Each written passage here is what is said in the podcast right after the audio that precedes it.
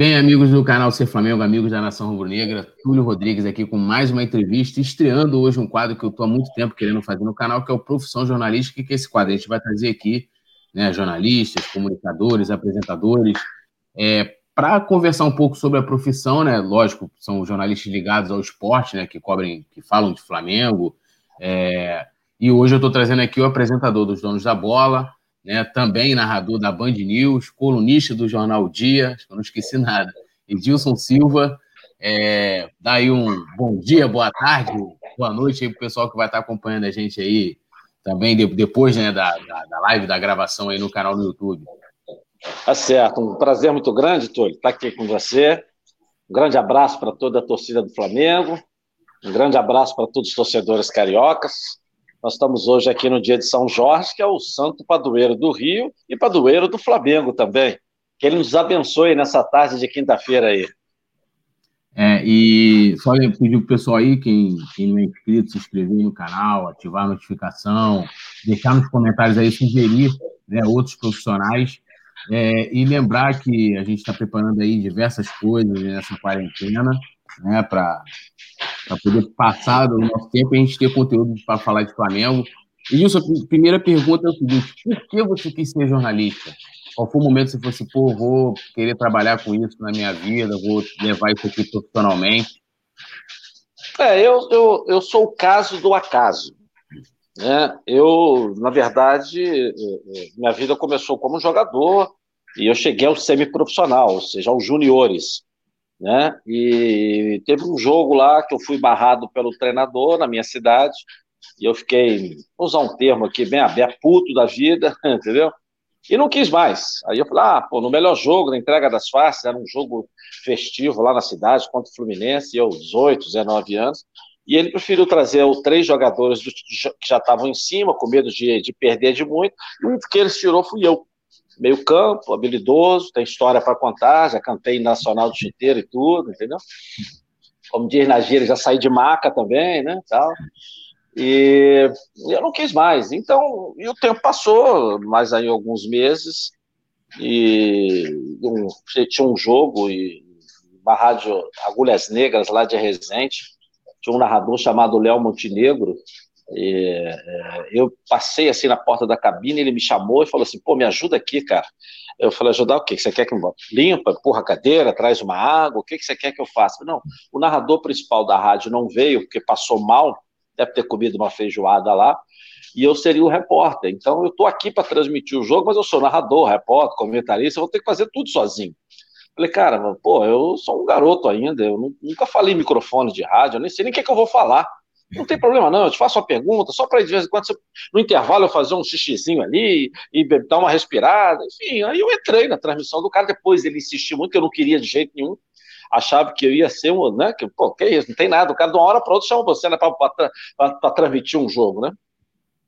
Enfim, a coisa aconteceu e quando foi no outro dia, o chefe da rádio que não tinha ido transmitir, acho que já estava melhor, né, da barriga, e me ligou, e, e, e, naquela época não tinha celular ainda, me ligou na minha casa, falou, pô, você foi muito bem, você tem futuro, você tem talento, é, gostaria que você ficasse com a gente na equipe de esportes, é o Odilon Farias, está lá em Resende ainda, e, e eu fui, aí seis meses depois eu estava no estúdio da rádio, depois um ano e quatro meses fui contratado pela Rádio Nacional, e aí segui a minha vida até chegar na TV Bandeirantes.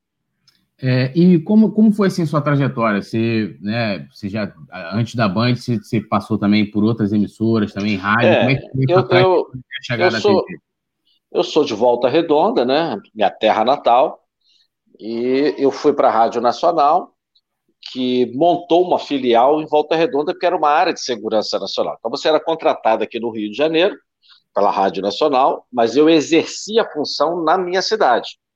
E dois, dois. Aí, aí, aí comecei, trabalhei na Rádio Nacional, e depois fui trabalhei na Rádio do Comércio em Barra Mansa, que é uma cidade colada, e fiquei 14 anos na Rádio Sul Fluminense, que é a maior rádio, a rádio maior audiência lá na região, como coordenador da equipe, e foi aonde que também aí acabou que a gente se deslanchou, que era a melhor equipe de rádio da região, na, depois que a Rádio Nacional foi privatizada, e da sua Rádio Fluminense eu vim para o Rio de Janeiro. É, a minha primeira rádio aqui no Rio foi a Rádio Livre, que é, é a antiga FM e o Dia AM. É um, aquele período de transição da rádio, de venda, eu narrei futebol ali. Mas lá em Barra Mansa, na Rádio Fluminense, onde é hoje a TV Bandeirantes Interior, é, eu participei de programa de televisão, não apresentando, como comentarista, e comecei a ter ali a minha primeira experiência de televisão. Da, da Rádio AM O Dia, né, que é a Rádio Livre, hoje, 1440 AM, não sei nem se a rádio deve estar no ar ainda, eu vim para a Rádio Bandeirantes, aí eu entrei no grupo Bandeirantes de Comunicação. Fiquei seis anos, sete anos ali transmitindo na Rádio Bandeirantes AM.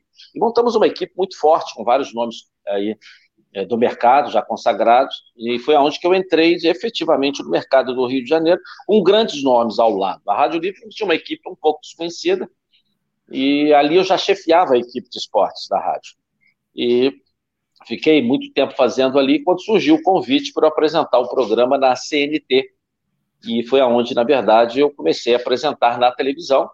Primeiro era o Mesa Redonda, eu fiz um ano o programa chamado Mesa Redonda, e depois, mais seis anos, uh, o Balanço Esportivo, e migrei já há cinco anos para os donos da bola da TV Bandeirantes. Aí, estamos na Rádio Band News, né? A rádio, da Rádio Bandeirantes, eu fiz a Rádio Transamérica também, uh, uma temporada, e estou agora fazendo na Band News. Uh, fui para Bradesco Esportes, né? e voltei para o Grupo Bandeirantes do Rádio da, da, da, da Transamérica. Eu vim para Bradesco Esportes, fiquei dois anos na Bradesco Esportes, dentro já do Grupo Bandeirantes, e estou fazendo a Band News agora, e a gente muito feliz com o resultado. A rádio atingiu esse mês o quinto lugar, né, no geral, e, e se você colocar ser quinto no geral e, e a segunda colocada no esporte não está no, no, entre as cinco no geral, é sinal que o nosso resultado no esporte também é muito bom, até porque isso eu não, eu não, tenho dúvida disso. É coisa que eu não tenho dúvida é que o resultado da Band News vai ser um resultado astronômico, até pela, pela equipe, pela seleção que eu consegui montar. É, e vai lembrar, né, que foi há, há, pouco tempo, né, vamos dizer assim, que voltou, né, a, a Band News a cobrir esporte, vocês fazem. É, esse coisa. ano foi. É, o ano passado nós fizemos o segundo semestre, né, é, para dar uma esquentada, e esse ano efetivamente trouxemos grandes nomes, como J. Santiago, uh, o Bruno Cantarelli, né? o, o J. Santiago da Rádio Tupi, o Bruno Cantarelli da Transamérica, uh, trouxemos uh, vários repórteres de, de, de, alguns lugares, o Evaldo José, né, para narrador, o Antônio Carlos Duarte, o Cláudio Perro, uma ligação muito forte com o Flamengo, né, o, o Bruno Azevedo, né, a gente tem ainda é, comentando o Ronaldo Castro, o professor Clóvis Oliveira, o Atirson está com a gente, enfim, uma equipe maravilhosa. A Carla Matera, né, que de grande uhum. sucesso também na Rádio Globo, Rádio Tupi. Então, é, então a gente está com uma seleção. É. Estamos com uma seleção e o resultado tem. Né, ninguém sai do zero para 100. A gente está é. crescendo e o resultado está maravilhoso. É, quando você, né, você, como você falou, você começou no rádio, teve experiência na TV, né, protagonizou bastante no rádio, depois você foi para a televisão, né, que são, são, são duas né, dois, duas mídias né, diferentes. Né? É, você sentiu, assim, como profissional, alguma dificuldade é, de início? Você teve que, sei lá, se reinventar, porque a, a TV, né, além de, né, é, da questão do som, também tem a questão da, da imagem, como você vai se portar ali no cenário, essa, essa questão toda. Não, eu, é, eu quero dizer que eu, eu me formei em publicidade, marketing e propaganda, essa é, é a minha formação, e eu me orgulho muito de trabalhar nessa área. Em tempos bicudos, difíceis, a gente está aí se equilibrando e conseguindo sobreviver numa cidade como o Rio de Janeiro, num mercado tão competitivo como é o Rio de Janeiro. Mas em relação ao rádio para a TV, eu, eu, eu, muito pelo contrário. Se fosse ao contrário, eu acho que eu teria muito mais dificuldade. Porque o, o, o Túlio e, e telespectadores, o rádio te deixa muito mais completo. Como eu vim, quem vem da escola do rádio tem justamente é, é, é uma, um embasamento muito diferente. Né? O rádio te deixa um profissional bastante completo, porque ele te dá recurso. Qual é o recurso? Você tem que falar, não tem jeito, você tem que estar tá informado, você tem que estar tá capacitado, você tem que estar tá para você segurar ali uma transmissão esportiva, apresentar um programa de duas horas, de três horas, você tem que estar ligado. Quando você vai para a televisão, é uma coisa muito mais mastigada. Você tem uma coisa muito mais preparada, muito mais simples de fazer, na minha visão. Então, o rádio é muito mais difícil e a televisão mais fácil. Você vindo do rádio para a televisão. Agora, quando você sai da televisão, que encontra uma coisa muito mastigada e vai para o rádio, que você tem que ali mostrar seu talento, sua capacidade, tem que desenvolver. Não tem outro jeito, você tem que falar, né? É. Então, aí seu raciocínio fica muito mais ativo e, naturalmente, pode ser que tem, encontre alguma dificuldade. Mas quando você vem do rádio para a televisão, você tem essa facilidade, e, pelo menos é a minha visão. Eu acho que o rádio ele é essencial para o profissional. É, é, existem etapas do jornalista, né? Tem o jornalista que é radialista, tem o jornalista que é de jornal, que não consegue fazer rádio nem televisão, e tem o jornalista de televisão, especializou em televisão. São três áreas ligadas é, simultaneamente, né? são três é, órgãos diferentes do jornalismo, mas que nem todos conseguem fazer em todas as áreas. E tem aqueles que conseguem fazer em todas as áreas. Quem vem do rádio normalmente consegue fazer em todas as áreas. O jornalista de jornal é que tem uma maior dificuldade né, de, de transitar nas outras duas áreas, porque o jornal é muito mais escrito, então ele trabalha só ali dessa linha de raciocínio e apuração pelo telefone. Então, é, é, é, ele não consegue ampliar muito seu raio de ação fora dessa, na minha visão. Mas são três áreas é, importantíssimas. O, o, o, jornalismo de jornal tem grandes profissionais, grandes nomes, mas você pode ver que os mais famosos, os que mais explodiram, justamente são aqueles que fazem também televisão e rádio. É, hoje, né, o, o jornalismo, né, é, ele é muito pautado pela, assim, pelas redes sociais, pela tecnologia, até né, é bom falar aqui, né, o Edilson, ele tem um, um canal no YouTube que é Edilson Silva na Rede, é, é, é, bastante ativo né, no Instagram e tem as outras redes sociais também, Edilson na Rede no Twitter, é, Facebook. Você acha né, que as, as, a tecnologia, junto com as redes sociais, mudou um pouco o modo de se fazer jornalismo hoje em dia? Eu acho que sim. Mudou muito. Porque antigamente você dava uma notícia, quem leu, ouviu ou assistiu, tinha certeza dessa notícia. Tinha certeza dessa notícia. Hoje, a pessoa lê uma notícia, ó, deixa eu confirmar ali para ver se é verdade. É a era do fake news. Nem é. toda notícia que você lê, você tem certeza né, é, que ela é verdadeira. Hoje não. Hoje não. Você fica assim, será que é verdade mesmo? Será que não é? Aí você logo olha o órgão que deu a notícia. Aí vai a credibilidade do veículo que deu a notícia.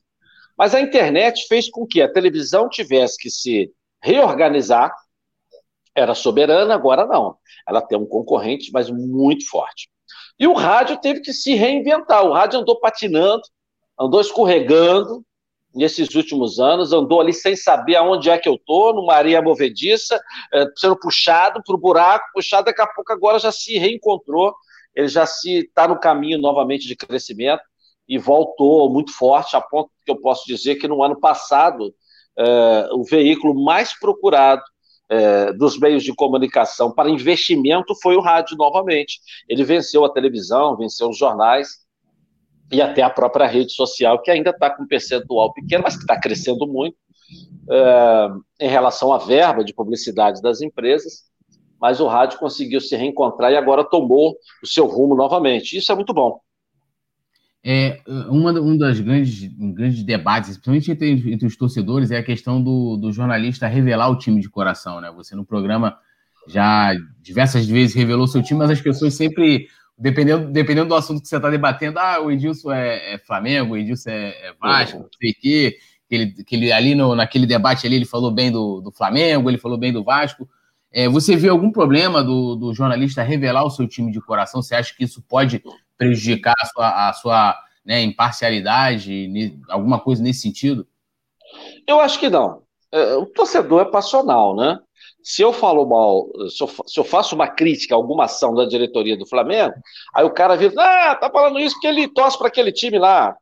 É? Ou, aí se você elogia é, uma ação da diretoria do time do Flamengo, aí o, cara, o outro do outro time, ah, puxa saco do Flamengo. Então, torcedor é passional. Eu não, eu não é, me baseio pelas reações dos torcedores. Eu, é, todas que eu recebo, eu leio, é, eu acho que a gente tem que dar atenção a tudo que te manda. Tudo tem um porquê e um proveito, mesmo que seja em crítica.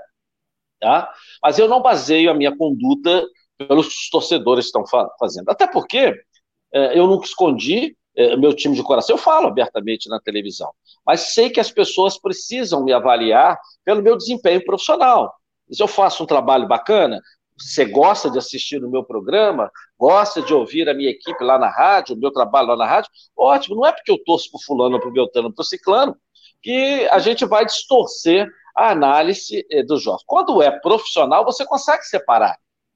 Se você consegue. Não, isso não quer dizer que o gol do Fluminense tem muito mais emoção do que o gol do Flamengo, que o gol do Vasco, isso não tem.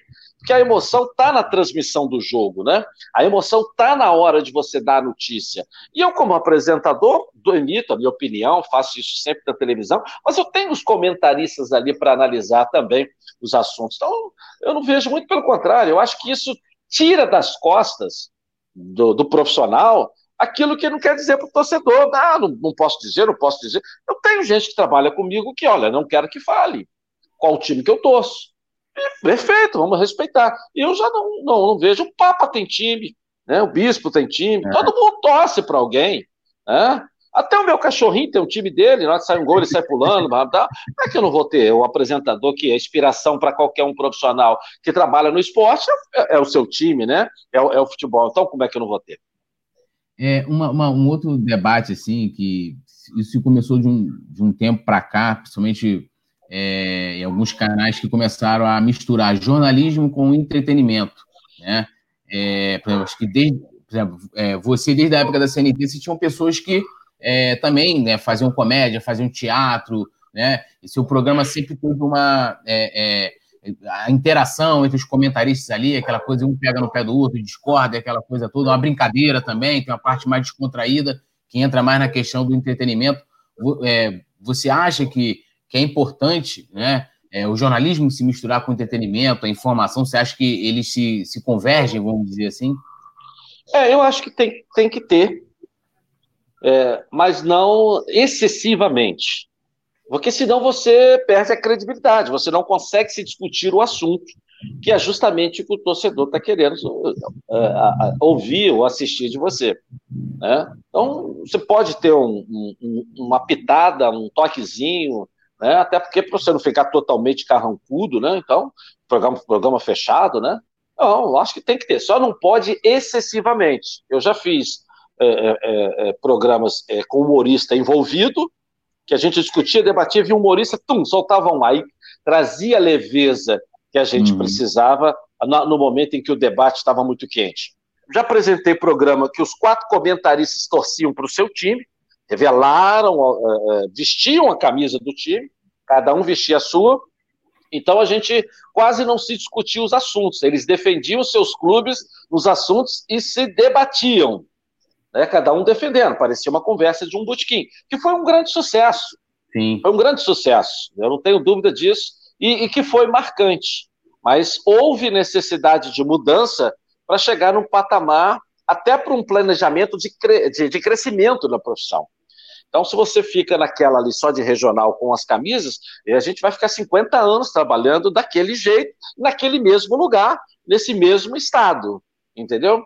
Então, quando você muda para um comentário, trazendo profissionais é, com um currículo, é, com experiência de Copa do Mundo, você eleva o nível do comentário e automaticamente você sobe de patamar. Você começa a se preparar para poder fazer um programa a nível nacional, fazer um programa para o Brasil inteiro, que você tem é, pessoas do seu lado que, que te ajudam a discutir qualquer assunto que venham a surgir. Qualquer assunto que possa surgir, essas pessoas vão estar ali discutindo de igual para igual contigo. Então, é, são patamares, é, é, são, são, são estágios, são tempos, né? Que a gente vai, no meu caso, por exemplo, a gente foi analisando todos os aspectos. É, é, se você perguntar para mim é, a nível de, de, de, de, audiência, a nível de, de agrado da torcida, esse é o melhor momento, desde quando eu entrei e passando por todas essas experiências, não é mas é o melhor nível que eu tenho, que eu já apresentei até hoje. Isso me credencia para grandes projetos e projetos muito maiores e projetos futuros, e esse é o nosso planejamento. É, e assim, agora eu vou entrar. Isso, é, geralmente, esses debates, né, esses questionamentos aos jornalistas é, surgem de, de, torcedores de todas as equipes, mas aqui eu vou falar né, é, do Flamengo. Principalmente assim, o Flamengo, né, não é porque eu sou flamenguista que estou falando, mas sempre tem uma audiência enorme, né, as notícias do Flamengo, é, e os torcedores às vezes acham que, que os jornalistas priorizam muito mais a polêmica. Né? Você acha que tem isso no jornalismo? Tipo, é, a gente vai até falar isso mais para frente, mas agora teve a polêmica é, do Bandeira com relação ao Nio, aí de repente eles dão mais, a, a, imprensa dá mais ênfase a esse tipo de notícia, porque, lógico, ela vai gerar mais debate, vai gerar mais engajamento nas redes sociais, mais visualização, é, do que uma outra notícia que, por exemplo, ah, o Jorge Jesus está voltando de Portugal. Você acha que isso ocorre no jornalismo? Não, são, é claro, é, é, tem aquela máxima do jornalismo de que notícia ruim é que mais vende, né? Então, quando surge uma notícia atravessada, ela é boa, né? Ela é boa porque ela dá repercussão, ela dá audiência. As pessoas querem saber. É, a volta do Jorge Jesus nesse momento também é uma notícia boa. Uh, então, ela é, é, é, um viés positivo, mas que traz expectativa, porque o torcedor do Flamengo está esperando ele voltar e reassumir o comando da equipe. Mas quando vem uma, uma dessa, num momento desse, desse de, de, de futebol parado e que quase não se tem notícia, é, e ele dá uma declaração dessa, tentando tirar o corpo dele fora, então é, isso dá, ganha uma proporção é, muito grande.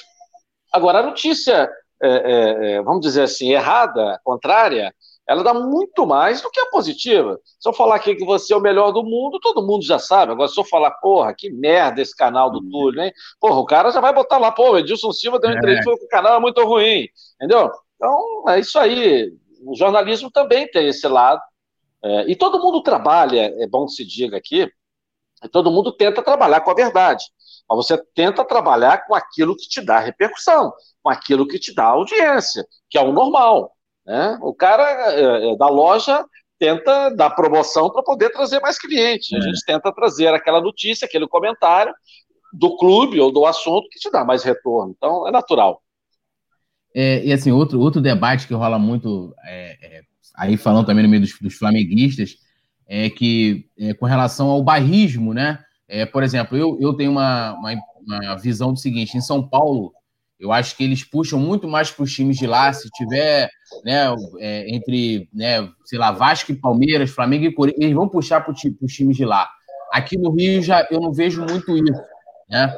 Mas você acredita que há bairrismo no futebol? É, e aí eu estou falando é, é, é, do jornalismo nacional mesmo, tipo de terem lugares que defendem mais as, as equipes né, de determinado local em detrimento de, de outro? É, aqui no Rio a gente sofre um pouco porque a sede das TVs é, são São Paulo, né?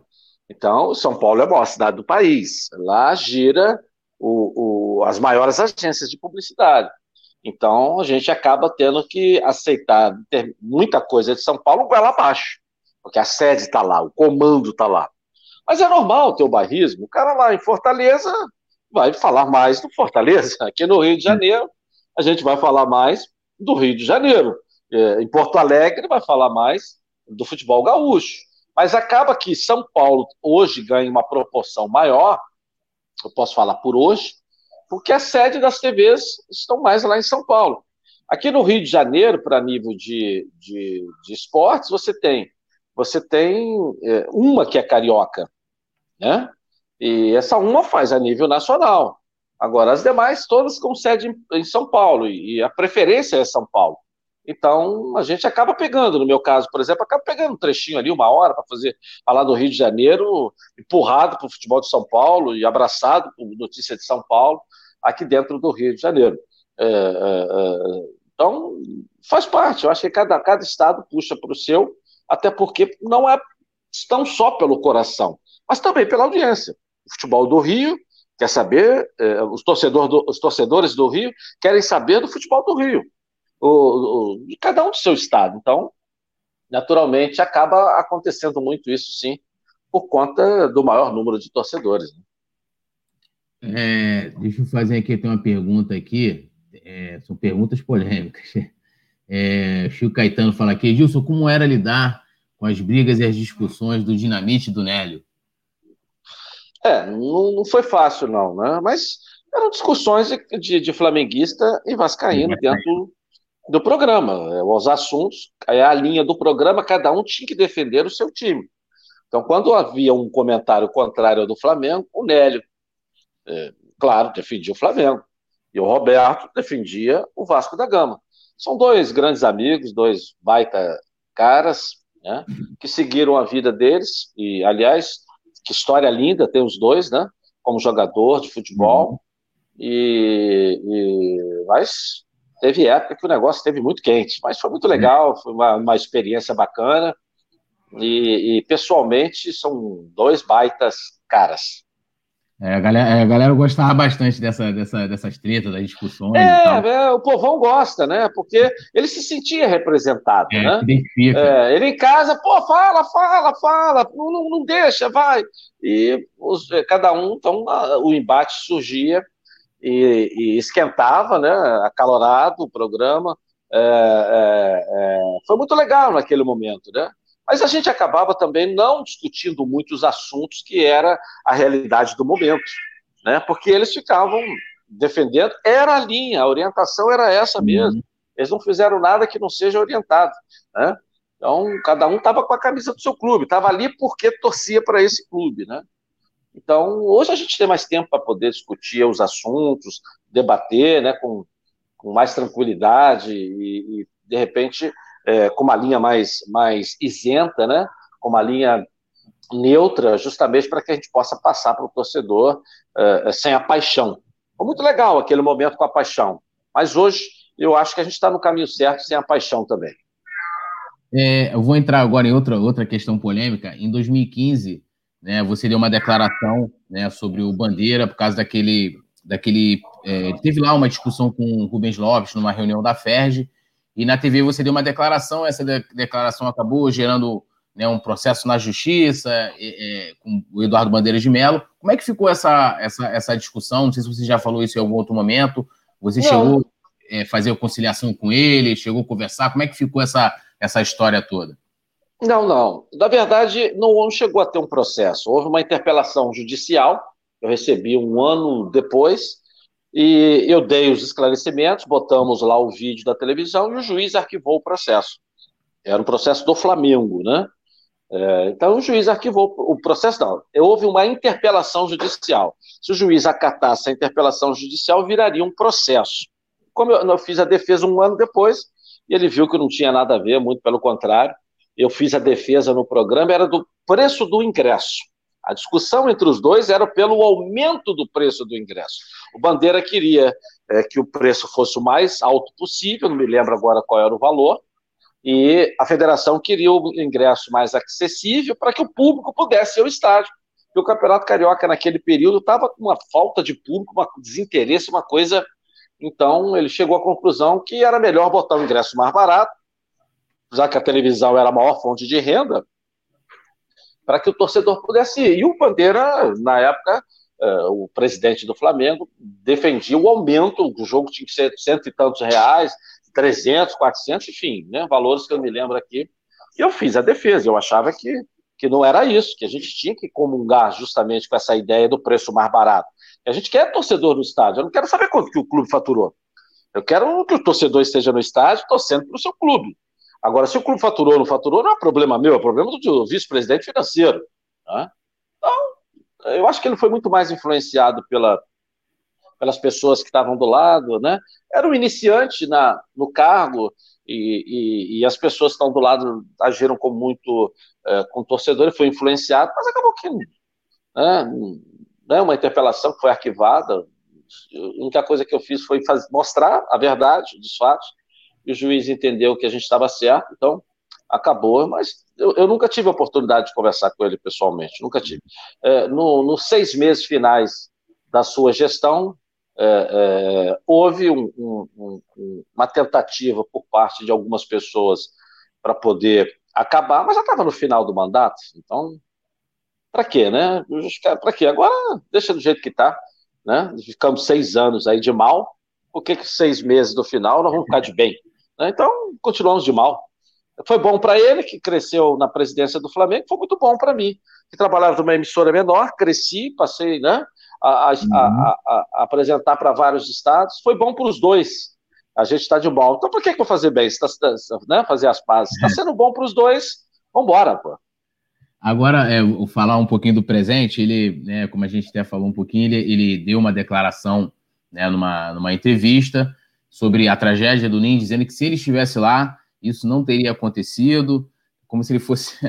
adivinha, o Flamengo, é, adivinha, o Flamengo respondeu em nota oficial, né, mostrando né, é, evidências do que tinha, tinha de errado ali naqueles alojamentos e tal, e depois ele respondeu novamente é, explicando o porquê daquela declaração. O que, você achou dessa declaração dele, ainda mais nesse momento, é, que gerou uma enorme polêmica, né? até, até pelo, pelo, pela importância né, do assunto e de tudo que ele, que ele envolve, né, que envolve vidas, famílias, mães, avós, tios, tias. É, durante o período da gestão, ele conseguiu contabilizar muitos inimigos na imprensa, né? É, foi uma guerra do, de cata quem, quem é, é, estilo uma, uma ditadura que só podia é, é, é, falar bem, né? Quem fala bem é amigo, quem duvida das nossas ações é inimigo. Então, fecha, não deixa, não pode. Então começou uma caça, a caça às bruxas. Então ele tem, tem eu acho, é, muito mais inimigo do que amigo na imprensa, né? Então, a minha visão, ele agora está querendo ser candidato a, a, a prefeito. Então, ele está arrumando uma maneira de falar. Né? Ele quer aparecer, né? quer, quer voltar para a mídia. E, e não tem muito espaço para ele por conta do número grande de inimigos que ele criou é, na imprensa. E até na torcida, porque é, eu via, eu estava assistindo ontem a, a, a réplica dele, que ele disse, né? Ele diz: Ah, eu nunca ataquei ninguém. Como nunca atacou ninguém? Você, em todos os jogos do Flamengo, quase saía na porrada com os torcedores lá. Como nunca atacou ninguém? Falava, ah, vai no Google lá que você não vai ver. Eu fui lá no Google, bandeira xinga torcedor, bandeira briga com torcedor. Torcedor e bandeira quase saem na porrada. Como nunca atacou ninguém? Você atacou o maior patrimônio do clube, que é a torcida. E nesse momento, você atacou o maior patrimônio do clube, que é a reputação quando você diz que não tem nada com isso. Se eu tivesse lá, não ia acontecer. Ou seja, a responsabilidade é do clube de quem está lá. Na minha visão, foi querer tirar o corpo fora. Ele quis tirar e deixar para. Opa! Mas acabou que ele ficou muito mal, porque o Flamengo botou o que, é, na verdade, era segredo, que ele é o único indiciado nesse processo até agora, né? Homicídio é, doloso, né? De, de, dirigente, ele é o único, mas tem outros é, engenheiros, tem pessoal da NHJ, é, mas o dirigente Isso. do Flamengo, ele é o único.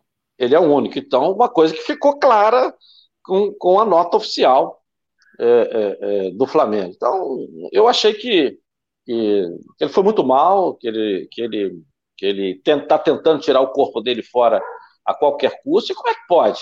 Ele inaugurou o ninho em quantos módulos? Cinco ou seis módulos. Ele fez festa de inauguração, chamou a imprensa, levou todo mundo lá, fogos, balão, bola. Olha, estou inaugurando aqui, estou inaugurando. Como é que funcionou o ninho esse tempo todo sem o alvará de licença? Como é que você inaugura etapas, um centro de treinamento funciona seis anos sob o seu comando, Bandeira, e você não tem o documento para poder funcionar? Como é que fazia isso? Eu acho que ele precisa explicar isso. Olha, não tinha o alvará porque é, eu pedi, o fiscal não foi lá, não fechou. Ninguém tentou fechar o ninho do urubu. Como é que funcionava sem os documentos todos? Né? Como é que a Gávea funcionava sem o alvará também, sem os, sem os documentos todos, que a diretoria alega agora que conseguiu regularizar o ninho e conseguiu regularizar a Gávea também. Como é que isso funcionava sem documento? Sem um vará de funcionamento, sem um laudo do bombeiro, sem um laudo de segurança da polícia, enfim, todos os laudos necessários. Né? Como é que isso funcionava? Ou como funcionava? Nenhum fiscal ah, eles multavam o Flamengo. E ele disse que não, as multas chegavam lá, eram valores tão insignificantes que a gente pagava. Ou seja, mas não sabia por que está sendo multado? Não lia lá? Ou, ou, ou, o financeiro paga, o diretor de patrimônio manda pagar sem assinatura do presidente? Eu não acredito nisso. Não acredito que nada era pago sem autorização do presidente. Então, eu acho que a, a, a, declaração dele tem muita coisa que merece ainda muitas perguntas. E, e ele foi de uma infelicidade é, incrível, ele, ele foi muito mal com a atual administração e, e, e deu o direito da atual administração agora fazer, ah, é? Você é o único dirigente culpado? Então, fica na tua aí, que a gente vai trabalhar então para a gente aqui defender o Flamengo e vamos largar você para lá. A impressão que eu tenho é que agora ele deu essa possibilidade da atual gestão deixá-lo sozinho nesse processo aí e, e, tocar a vida dele sozinho e vai ver o que, é que vai dar o resultado. É só mandar um alô aqui para o pessoal do Conexão Rubro Negra, que tem uma pergunta também que eu vou fazer, mas antes eu vou fazer essa pergunta aqui do, do Chico Caetano, que ele pergunta o seguinte: o que você acha né, é, dessa candidatura do Bandeira de Melo à Prefeitura do Rio de Janeiro? Ah, eu acho patética, né? Acho que é, não tem condições, né? É, é, ser prefeito do Rio de Janeiro precisa muito mais. Eu acho que precisa muito mais, né? É uma experiência muito maior. Mesmo você precisa ser político, que ele não é. é. A pessoa que sai brigando com o torcedor, quando você é presidente do clube, sai na todo jogo, é, confusão no seu camarote com torcida, você não é político. Esse é o primeiro ponto. Você não tem equilíbrio para poder receber críticas. Esse é o segundo ponto. E o terceiro ponto, você saber trabalhar em grupo. O que ele demonstrou que ele não sabe, porque ele foi eleito pelo, por um grupo e depois o grupo dele foi dissolvendo e esse grupo virou, virou adversário na eleição.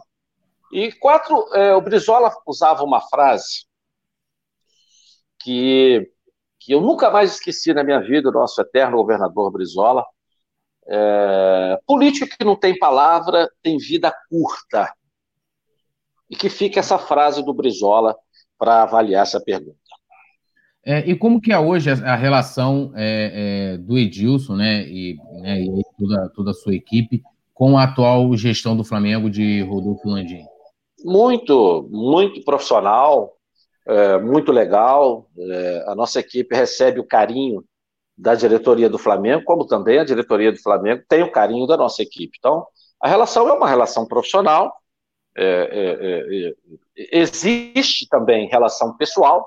Eu não posso negar que tenho um, um carinho muito pessoal pelo presidente Landim, e sei que ele tem por mim também, até porque é, é, nos meus eventos, é, dos meus projetos, no, né, ele, ele sempre está presente, ele sempre está falando.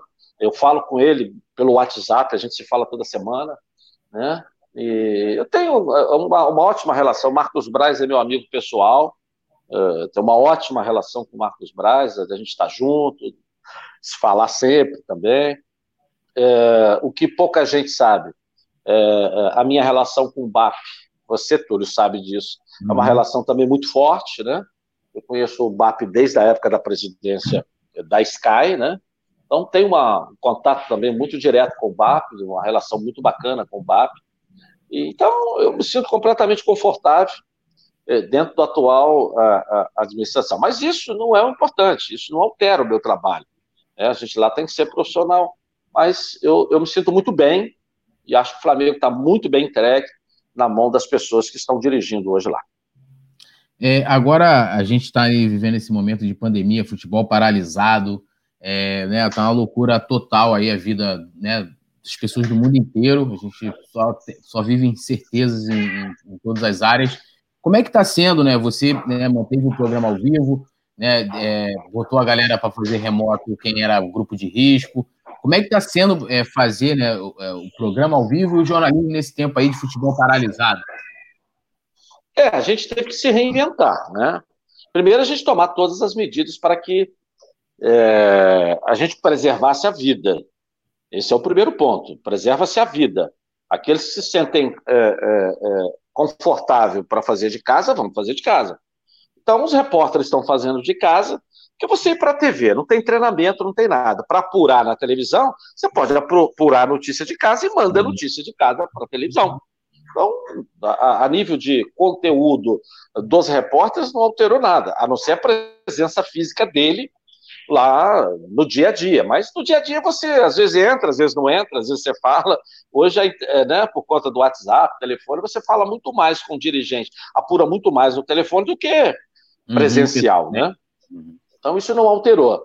É, os comentaristas, a gente botou um link na casa, por exemplo, o Heraldo está com um link, Heraldo Leite, um link ao vivo na casa dele, e agora, essa semana, passamos a botar na casa do Ronaldo também, que passou efetivamente a entrar. Eles que têm, têm a idade para poder ficar dentro de casa. Né? Então, no, tentamos flexibilizar o possível, né? Mas trouxemos o Baran para o estúdio, que é um jovem, né? Com a imunidade muito né, maior do que do que os comentaristas, a metade da idade de se bobear, não, metade não, mas, né, né, mas quase isso, né? Então, e eu estou indo trabalhar. Claro que a gente está assim, né? Eu vou, chego, apresento, vou embora. Fico meia hora antes, uma hora antes do programa, acabou o programa, não tem mais nada, né? A gente vem embora para casa e, e, e tamo, a gente se reinventou e estamos tocando muito legal, porque a ferramenta hoje dá a possibilidade. Hoje, por é. exemplo, a gente colocou o Castan ao vivo no telefone. Ontem entrou o Carlos Augusto Montenegro, né? A gente está colocando todo mundo, né? As pessoas do Flamengo estão entrando, né? Então, a gente tem falado com todo mundo também pelo Skype, que dá a possibilidade de botar no ar, a gente tem um link também. Então, estamos tocando a nossa vida, estamos trabalhando normalmente. E no início a gente comer assim, como é que nós vamos fazer, como é que não fazer, mas pegamos o, o, como diz no interior, o fio da meada e fomos embora também nesse período de pandemia.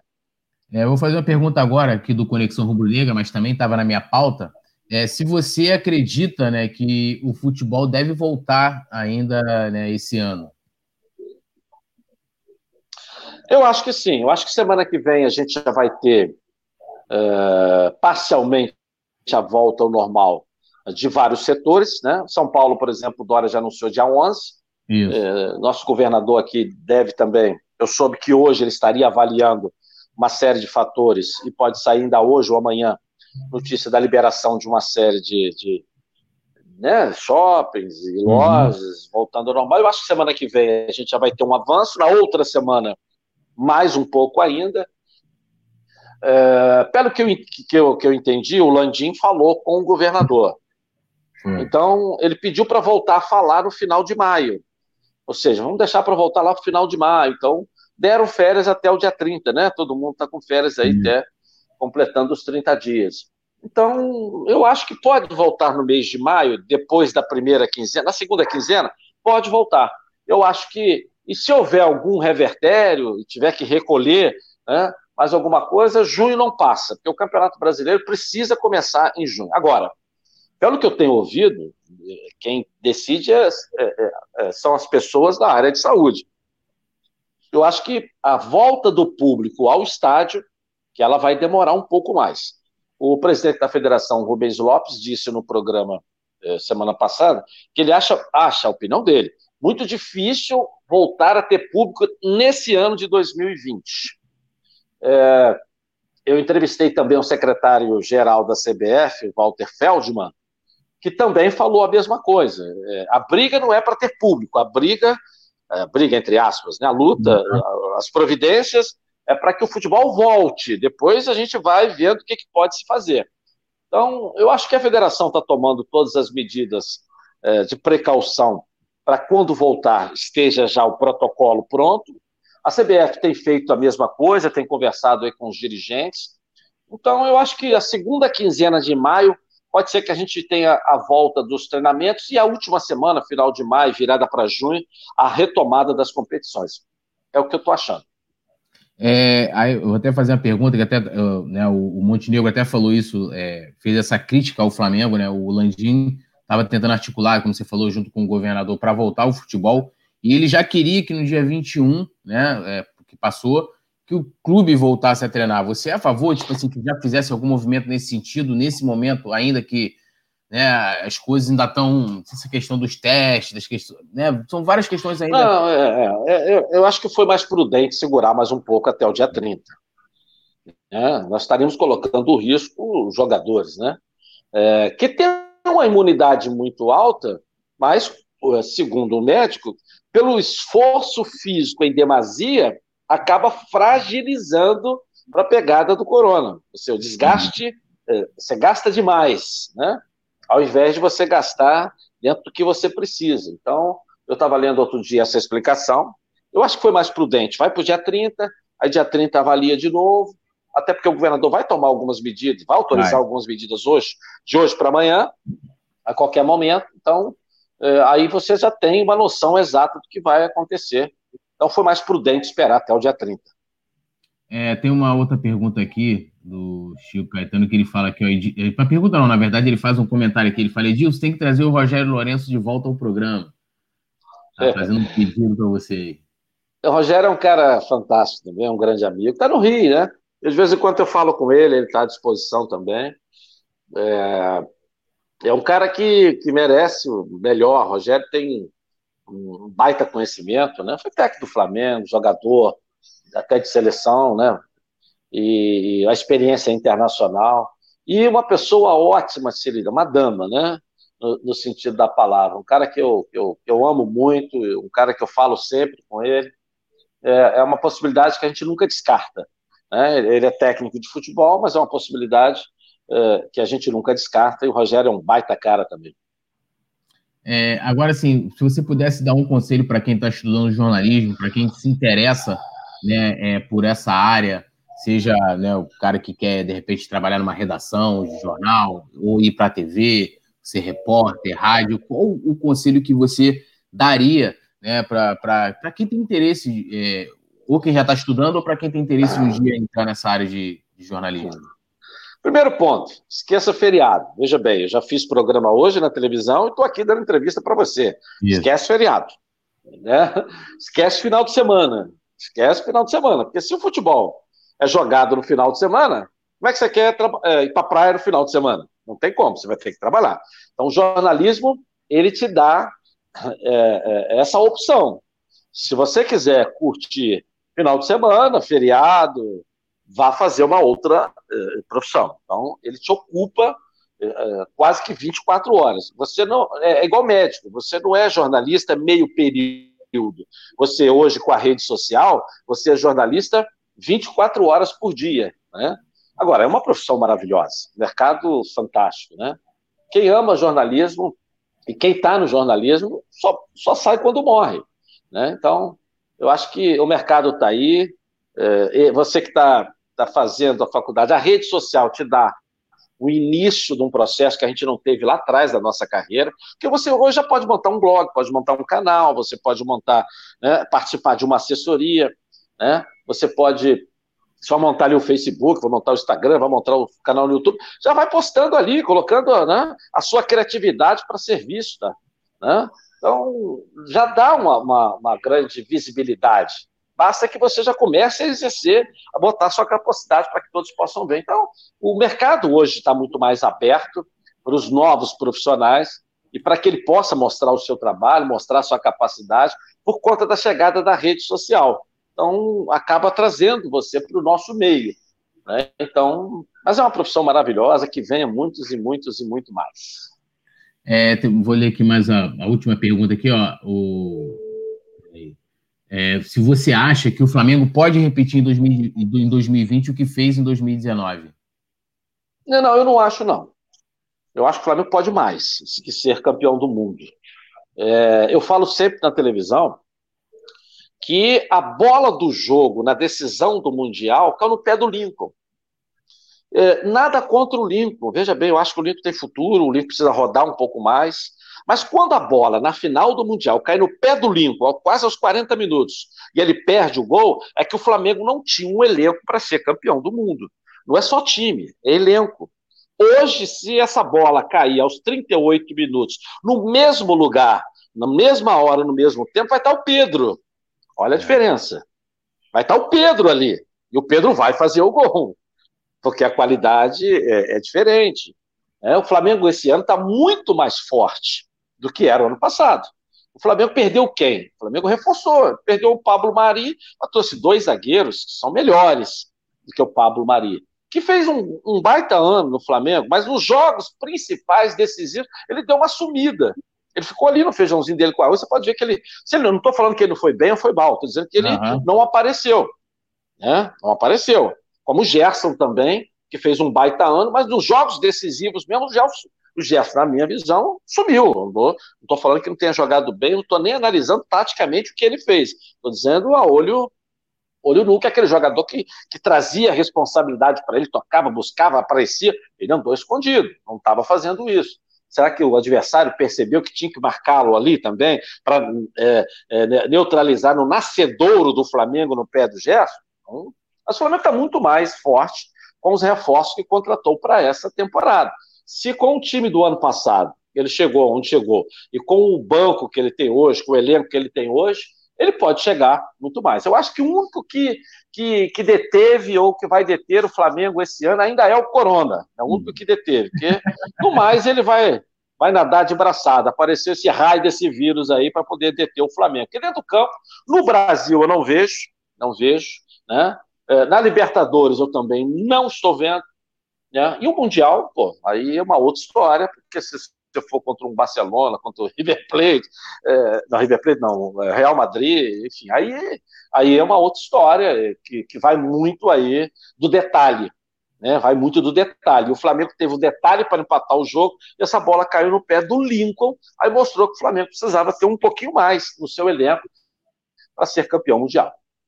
É, a última aqui, ó, o Ivesse Brian, ele fala que se você tem algum jornalista esportivo do momento no qual você tem uma enorme admiração, mesmo sem ter trabalhado com, com ele? É, eu, eu, eu, eu, eu, eu vou falar, é, por exemplo, vamos falar de um modo geral, né? É, Para televisão, como apresentador, não, não existe igual o Silvio Santos. Né? Não existe igual o Silvio Santos. Então, Silvio Santos é o maior de todos, não tem.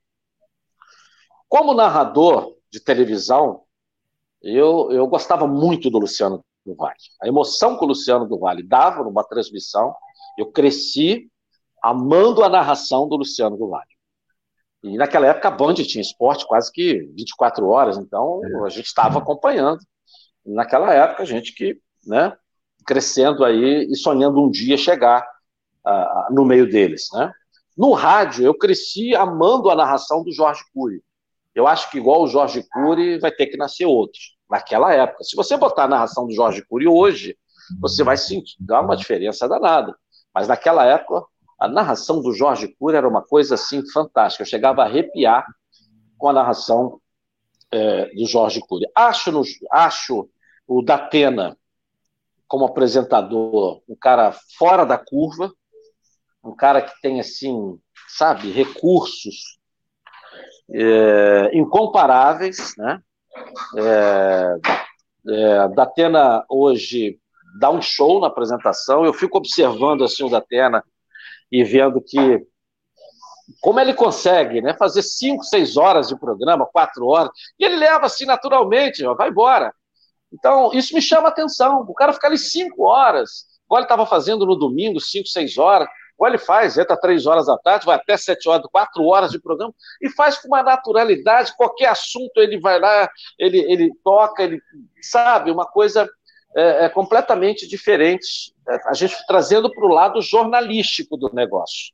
Não estou falando de entretenimento, você chamou a música, chama um cantor, chama isso, chama aquilo, não. Estou é. falando você está ali no ar e ter que tocar o assunto é, é, é, de momento. Agora, de jornal, você tem vários jornalistas aí marcantes, né?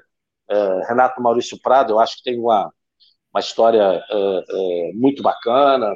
Eu não conheço o Renato Maurício Prado pessoalmente. É, me ajuda aí, tem alguns outros bons aí também. Meu, gente, é, eu, eu acho que hoje, no momento, dos que estão aí, eu gosto muito do Mauro César. Eu também não conheço pessoalmente, mas acho o Mauro César um, baita é, jornalista. É, eu, eu, trabalhei na mesma emissora, é, a gente se falou algumas vezes por WhatsApp, por telefone, não pessoalmente, mas eu acho Jorge Nicola um, um jornalista que tem a característica de repórter. Ele consegue apurar, ele consegue, é o que o Mauro César faz também. Né? Mauro César consegue ter notícias que você não sabe de onde que ele tirou. Ele abriu a boca do jacaré e puxou lá de dentro, entendeu? é, então, e tem uma facilidade muito grande de lidar com o assunto, né? O assunto. Como o Jorge Nicola apura muito bem, eu também gosto muito do Jorge Nicola. É, então, e são pessoas que fazem jornalismo, não um jornalismo é, puxa-saquismo, e nem um jornalismo de oposição. Eles tentam trabalhar no meio termo, tentam ser jornalista, todos dois. Eles tentam ser jornalistas, eles não ficam lambendo ninguém. É. E não ficam perseguindo ninguém também. Entendeu? Então, eu queria, do momento, deixar bem destacado esses dois aí.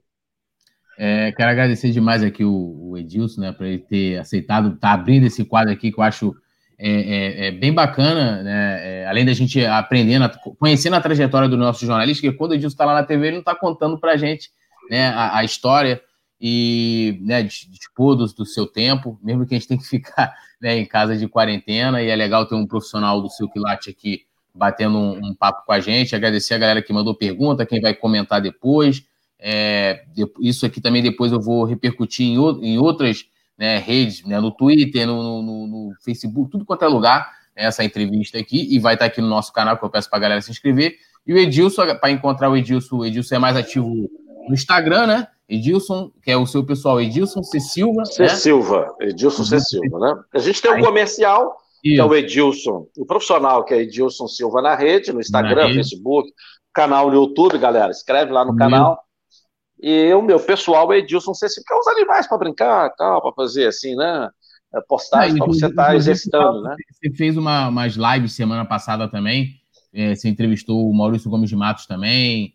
É... Isso, Camilo, jogador. Camilo é, Fiz com o Gonçalves. Aí eu fiz do meu pessoal. Aí achei, pô, mas esse não é o pessoal, eu tenho que fazer no meu comercial, né? No meu profissional. Aí eu segurei essa semana, até porque também é, toma muito tempo, né? Você tem que montar é. uma agenda, você tem que se preparar. Aí você marca 9 horas da noite. Pô, mas de 6 horas até as 9 você tem que estar ali, toda hora é. olhando para. Pô, tem que. Sabe? Aí é, é, então, eu, eu, essa semana eu estou descansando, a semana que vem a gente faz mais um pouco. Todo dia também, eu fiz cinco lives assim, e acabou me consumindo muito, entendeu? E se eu tivesse em casa sem fazer nada, tudo bem, mas eu estou indo trabalhar. A gente tem aqui uma série de coisas para poder tocar também, então estava me consumindo muito. Então vamos fazer, a gente faz uma, duas por semana, acho que vai ser legal. Então, eu te agradecer Eu, quero, eu que quero te agradecer, Túlio, e quero deixar é, bem claro aqui para o torcedor é, é, que quando você me convidou, eu fui logo dizendo para você, ó, pode fazer qualquer tipo de hum. pergunta que você quiser, não tem essa não, eu estou aqui para te responder, eu não tenho nada a esconder, não tenho uh, medo de ninguém, de nada, é, até porque a gente trabalha de cabeça erguida, né? Tem um coração puro, leve, para poder bater papo e conversar com qualquer pessoa. Eu que agradeço muito, um grande abraço para você, uma pessoa também que eu respeito muito, e para todos os torcedores do Flamengo que, que me deram o privilégio de assistir aqui. Valeu, rapaziada. Até o próximo vídeo. Tamo junto.